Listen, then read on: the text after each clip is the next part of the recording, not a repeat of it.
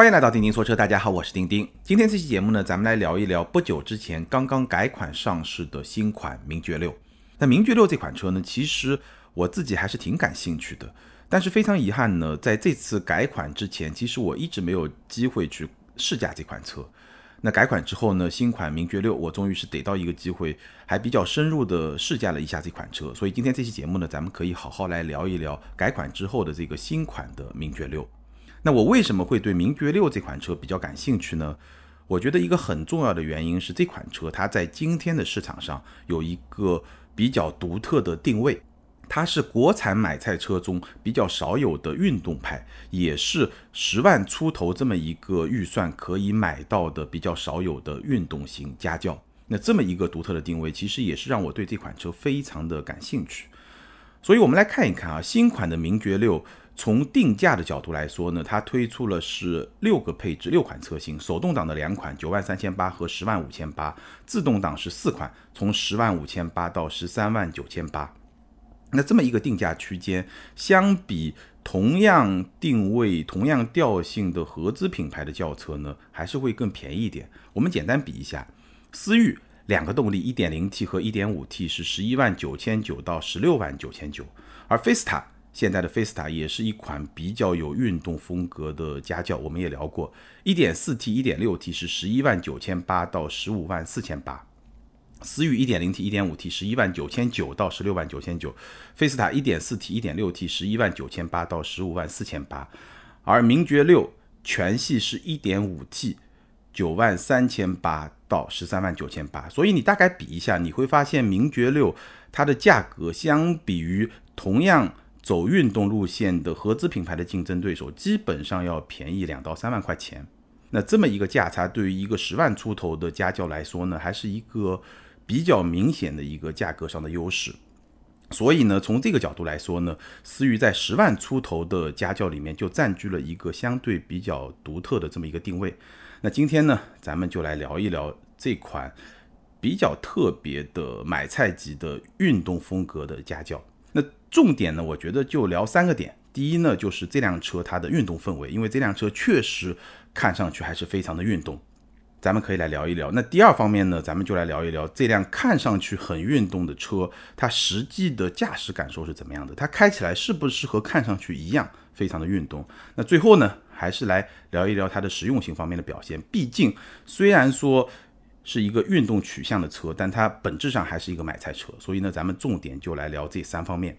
那我跟大家交代一下，这次我试驾的呢是它的顶配车型，十三万九千八的那一款。好，我们就从这三个方面切入来聊一聊新款的名爵六。那第一方面呢，就是说这款车它的运动氛围，那非常直接可以给大家一个结论：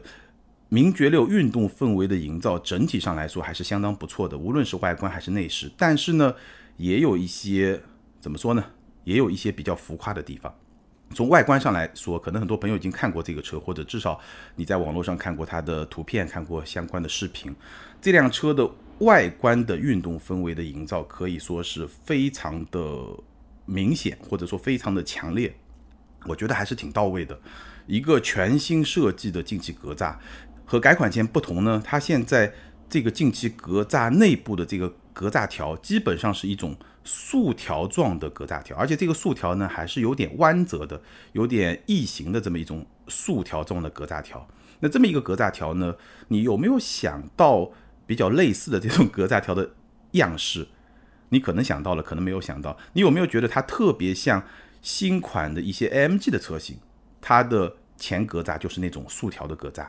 所以这种格栅的设计呢，还是会营造出一个比较强烈的一种运动的这么一种感觉。然后呢，新款名爵六它整车全车用了大量的黑化的设计。什么叫黑化呢？就黑颜色的黑，黑化的设计。它的进气格栅的这些格栅条全部是黑色的，包括你去看它车灯内部也是一些黑色的设计。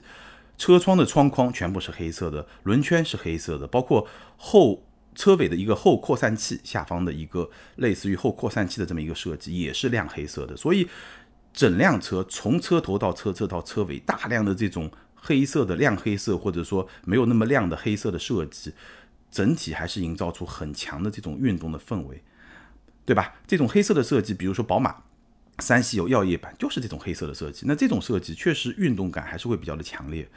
然后呢，这辆车有一个原厂的尾翼，这个尾翼呢本身应该说不是很夸张，但是呢存在感是足够强的一个原厂的尾翼。车尾是一个双边双出的排气，然后如果你仔细蹲下来去看的话，你会发现每一边的这个排气里面又有两根排气管。从这个角度来说，你也可以说它是双边四出。当然了，正常你从车外看还是一个双边双出的排气。但无论如何，这个外观，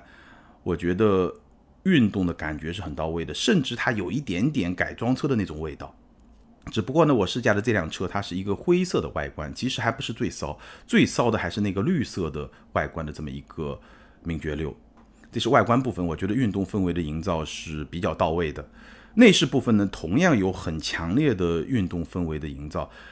整个内饰都是一个黑色的内饰，然后呢，有一些黄色的缝线和黄色色块的装饰。黑黄，大家想象一下，然后呢，方向盘上还有一个红色的按钮，这个红色按钮就特别像法拉利这种超跑的按钮，在方向盘内部右下的这么一个位置上，它是一个 Super Sport 的按钮，就是一个赛道模式的按钮，按下以后呢，就会更加的运动化的一个动力啊、转向啊这些方面的一些调教。然后呢，一体式的运动座椅，所以整个内饰和外观其实是能够匹配上，就是一个非常强烈的一个运动氛围的营造。再有一个呢，我们就聊一聊这个红色的 Super Sport 按钮按下以后的 Super Sport 模式，也就是一个赛道的模式。在赛道模式下呢，它的排气阀门会打开，然后呢就会有排气的声浪。那这个排气声浪呢，其实是有一些从音响里面模拟的这么一些成分的，肯定是有的，听上去应该是能听出来。但是呢，我觉得这个模拟的音浪呢，没有做的特别的夸张，也就是说没有特别的假，不像。有一些别的一些车型，这个排气声浪就特别的假，这个呢，我觉得还是比较有真实感的。与此同时呢，当你切入 Super Sport 赛道模式之后呢，中控屏上会出现四个圆表，分别显示水温、涡轮压力、机油的油压和进气的温度。那如果说有一些朋友喜欢改装车或者喜欢跑赛道，就知道这些信息、这些数据对于你去跑一个赛道其实还是挺有用的。所以呢，运动氛围的营造还是非常的到位。应该说想的还是比较的周全，但是我刚刚说了，还是有一些比较浮夸的地方。什么地方呢？比如说这个四联表的设计，我刚刚说了，它能够显示水温啊、涡轮压力啊、机油的油压、进气温度啊，这些都是能够显示的。但是我在实际体验的过程中呢，我会发现这个四个表它显示的数据是明显的滞后的。我踩油门。然后它这个涡轮压力会有相应的一些显示，但是我的感觉啊，至少要滞后半秒钟到一秒钟这么一个区间。而且呢，你会发现它这个中央的数字的显示和指针的显示，有时候是不同步的。有时候数字就是个零，但指针可能还有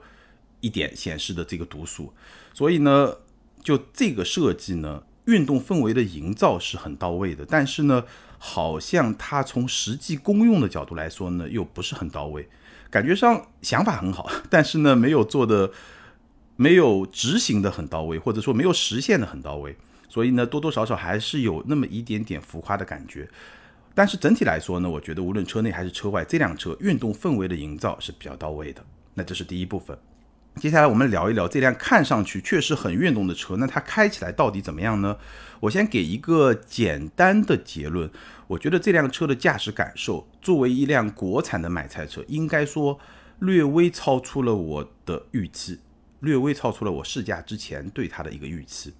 咱们从几方面来说，首先呢就是动力，对吧？1.5T，那以前呢是一百六十九马力，现在呢提升到了一百八十一马力，这个动力是有小幅的提升，而且一百八十一马力这个至少从数字上来看，在同级里面应该说已经是相当有竞争力的这么一个数字。然后呢，它匹配了一个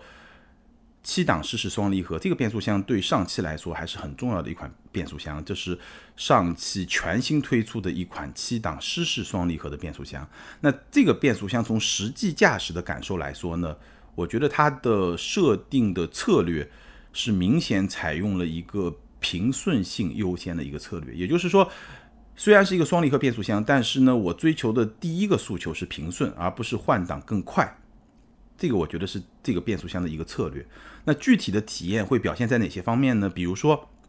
如果你在起步的时候，或者说低速走走停停的这个路况下，你稍微注意去感受一下，你会感受到它在低档位的时候，整个档位结合速度不是很快，它的档位结合是会有一个过程。那因为有了这么一个过程以后呢，你的感受就是它整个档位的结合，包括它的换挡会更加的平顺，但是不会很快。然后呢，如果你在跑起来以后，然后你在正常的行驶过程中，你突然要加速，一个大脚油门或者一个地板油踩下去的时候呢，你能够明显的感受到它的降档的响应是非常坚决的。你踩了，它就一定会有降档的动作。但是呢，降档的速度，包括你去观察发动机转速的攀升，它其实不会很快，它是一个比较稳但不快的这么一个攀升的速度。所以变速箱的这种调教，就让这辆。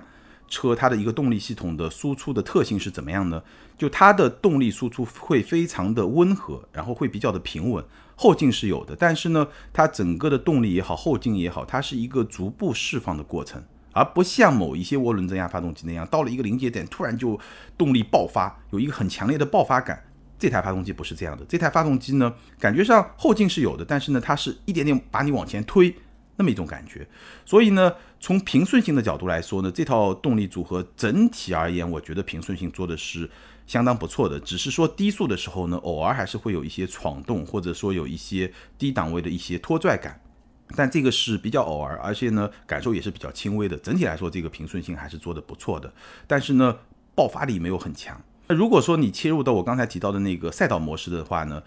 转速的攀升确实会更快，动力的响应也会更好。但是我觉得这个更快也好，更好也好，整体上还是一个量变，而不是一个质变，大概就是这么一种感觉。从动力的角度来说，那如果从操控的角度来说呢？首先从转向的角度来说呢，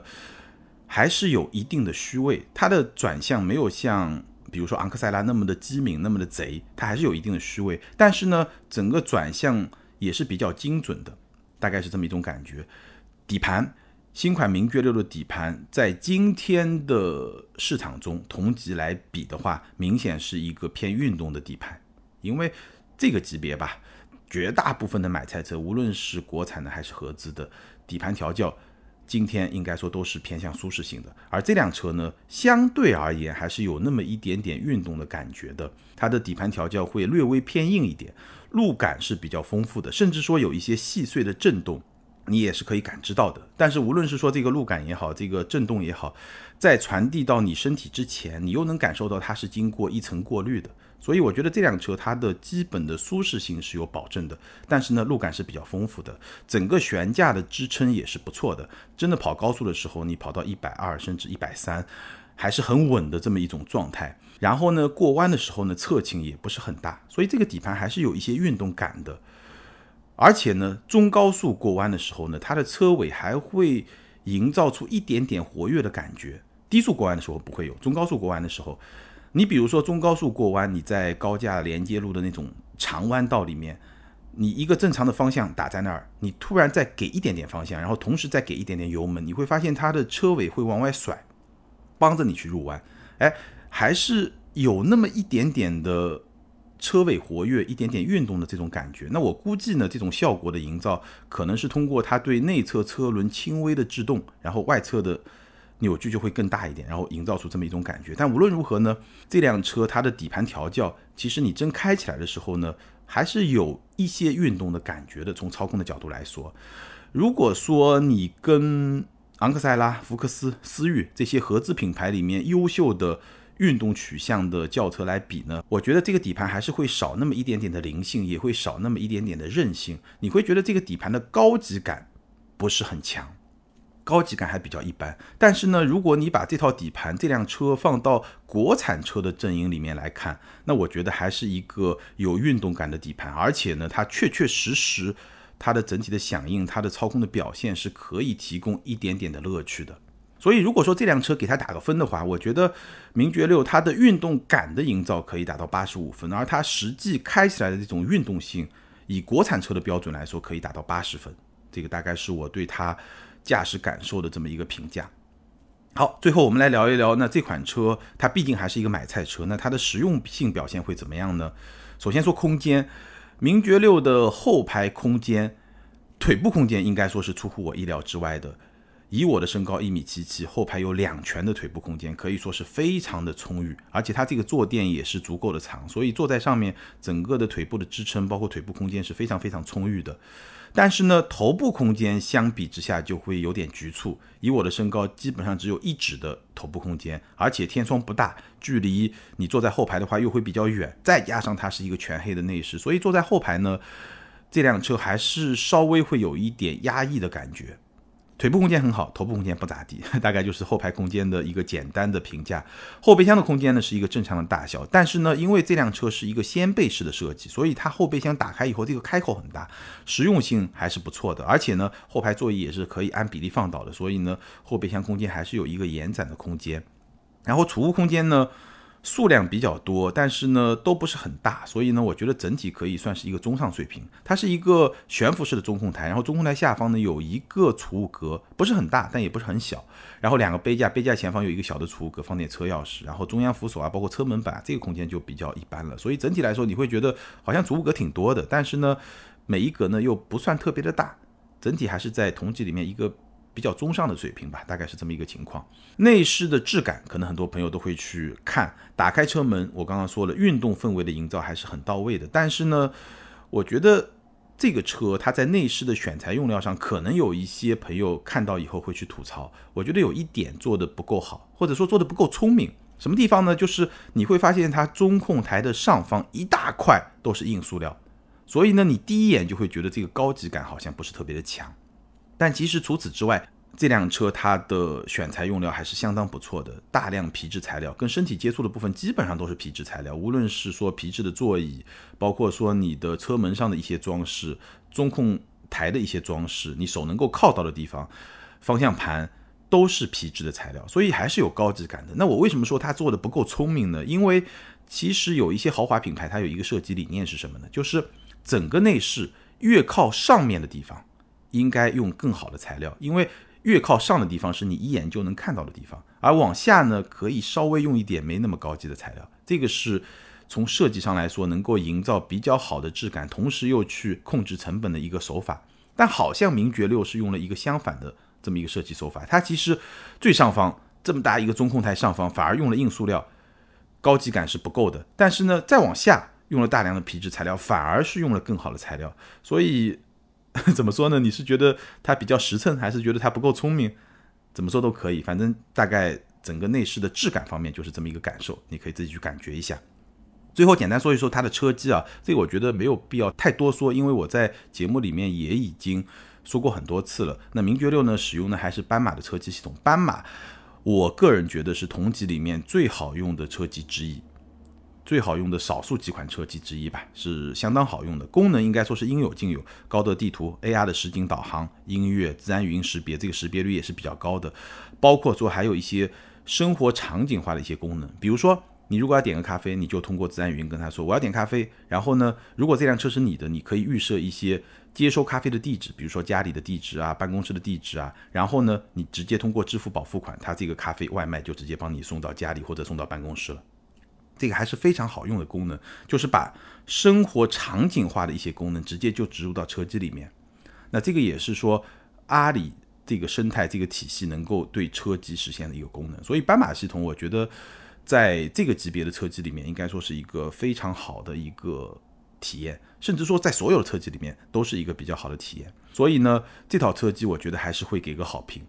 除了功能之外，它的响应速度、它的聪明程度。都是比较到位的，这个咱们就不展开来说了。好，那以上呢就是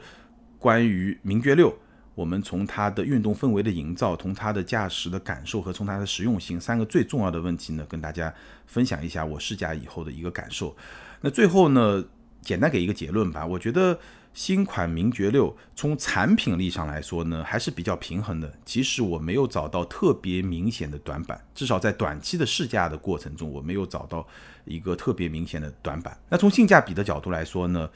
同样的运动风格，我在节目开头也说了，它会比合资车便宜两到三万，而且呢，它全系都是一点五 T 的发动机。那这个动力相比于同级别的合资车里面的，尤其是入门款，因为大部分同级的合资车都是两套动力嘛，对吧？思域是一点零 T、一点五 T，菲斯塔一点四 T、一点六 T，包括说昂克赛拉是一点五的自吸和二点零的自吸，对吧？基本上都是两套动力。那这个全系一点五 T，尤其是相比合资车的那个比较低的一个动力版本，那在动力上还是非常有优势的，价格呢也会更便宜一点。所以整体上来说呢，我觉得性价比还是不错的。那作为一款十万出头的运动风格的买菜车呢？我觉得还是比较有吸引力，或者说还是有一定吸引力的这么一款车。当然了，优点缺点都有，咱们在节目里面也都说了。那这么一款车呢，我觉得它还是会比较适合那些喜欢运动风格的年轻人。那如果说你对后排的实际的使用频率不是很高，或者说你家里面的成员呢不是特别的高，身材不是特别的高，在这种前提下，你又能够接受它整个内饰。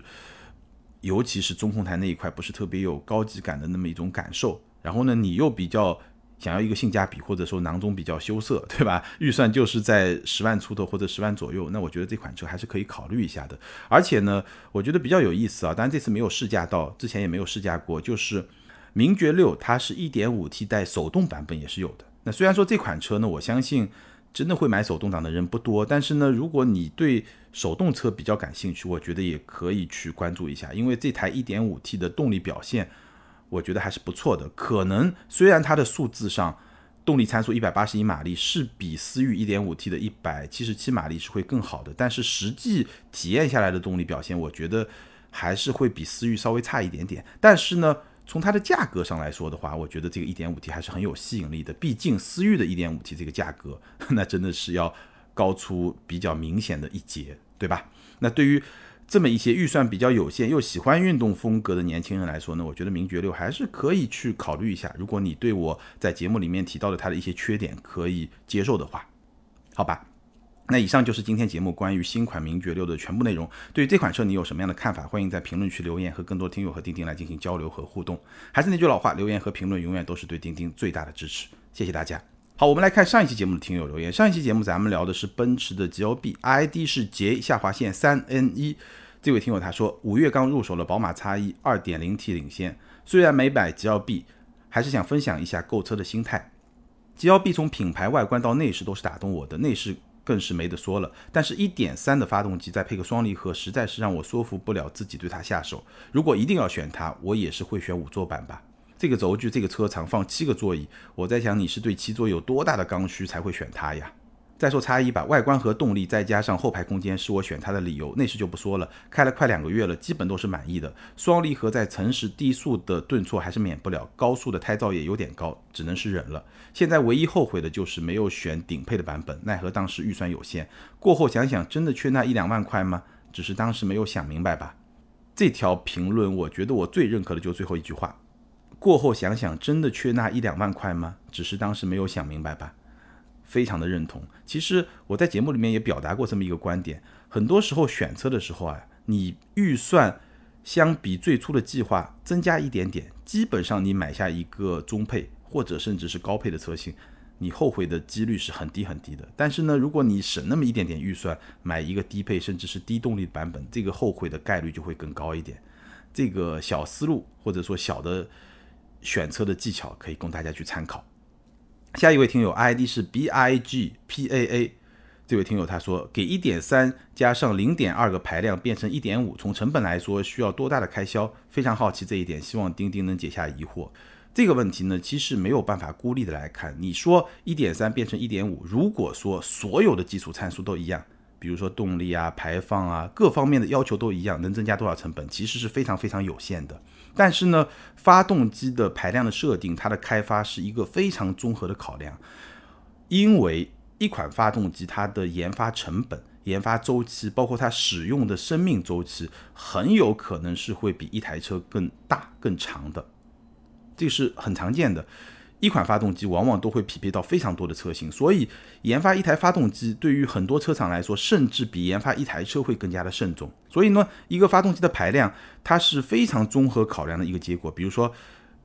一个发动机的排量，我需要考虑发动机的体积有多少，因为这个体积多大决定了它能够去匹配不同的车型嘛，对吧？发动机舱得放得下嘛。然后它的性能需求是多少，包括它动力方面、油耗方面。然后它要适配哪些车型，不同的车型都得装得下，都得能够比较好的去匹配，再包括它适配的那些车型的产品的定位，对吧？你不可能说一个更低端的产品排量比一个更高端的产品排量更大，这个是不可能的，对吧？然后再包括成本，所以是一个非常复杂的一个综合考量的一个结果。那比如就拿奔驰的这个 1.3T 来说，除了奔驰要用，雷诺也是要用的，对吧？所以。它是一个很综合考量的结果，它并不是说一点三变成一点五成本增加多少，没有那么简单，远远没有那么简单。其实奔驰有一点五 T 的发动机，对不对？好，感谢所有听友的留言，也欢迎这两位听友把你们的联系方式通过喜马拉雅后台私信给我，你们将获得的是由途虎养车网赞助的 Wilson 微送超强镀金系列汽车漆面镀金，价值一千二百九十九元。这是一款日本原装进口的漆面镀金，保持时效在一年左右，而且可以在全国的途虎线下店免费施工。那具体的领奖方式可以参考咱们每期节目的节目简介。好，咱们今天就聊到这儿，也欢迎大家通过微信、微博、今日头条、B 站、汽车之家这些平台关注我们的视频节目，或者在抖音和快手上关注我们的短视频节目。你也可以通过新浪微博钉钉说车钉钉来跟我进行交流和互动。感谢大家的支持和陪伴，咱们下周接着聊，拜拜。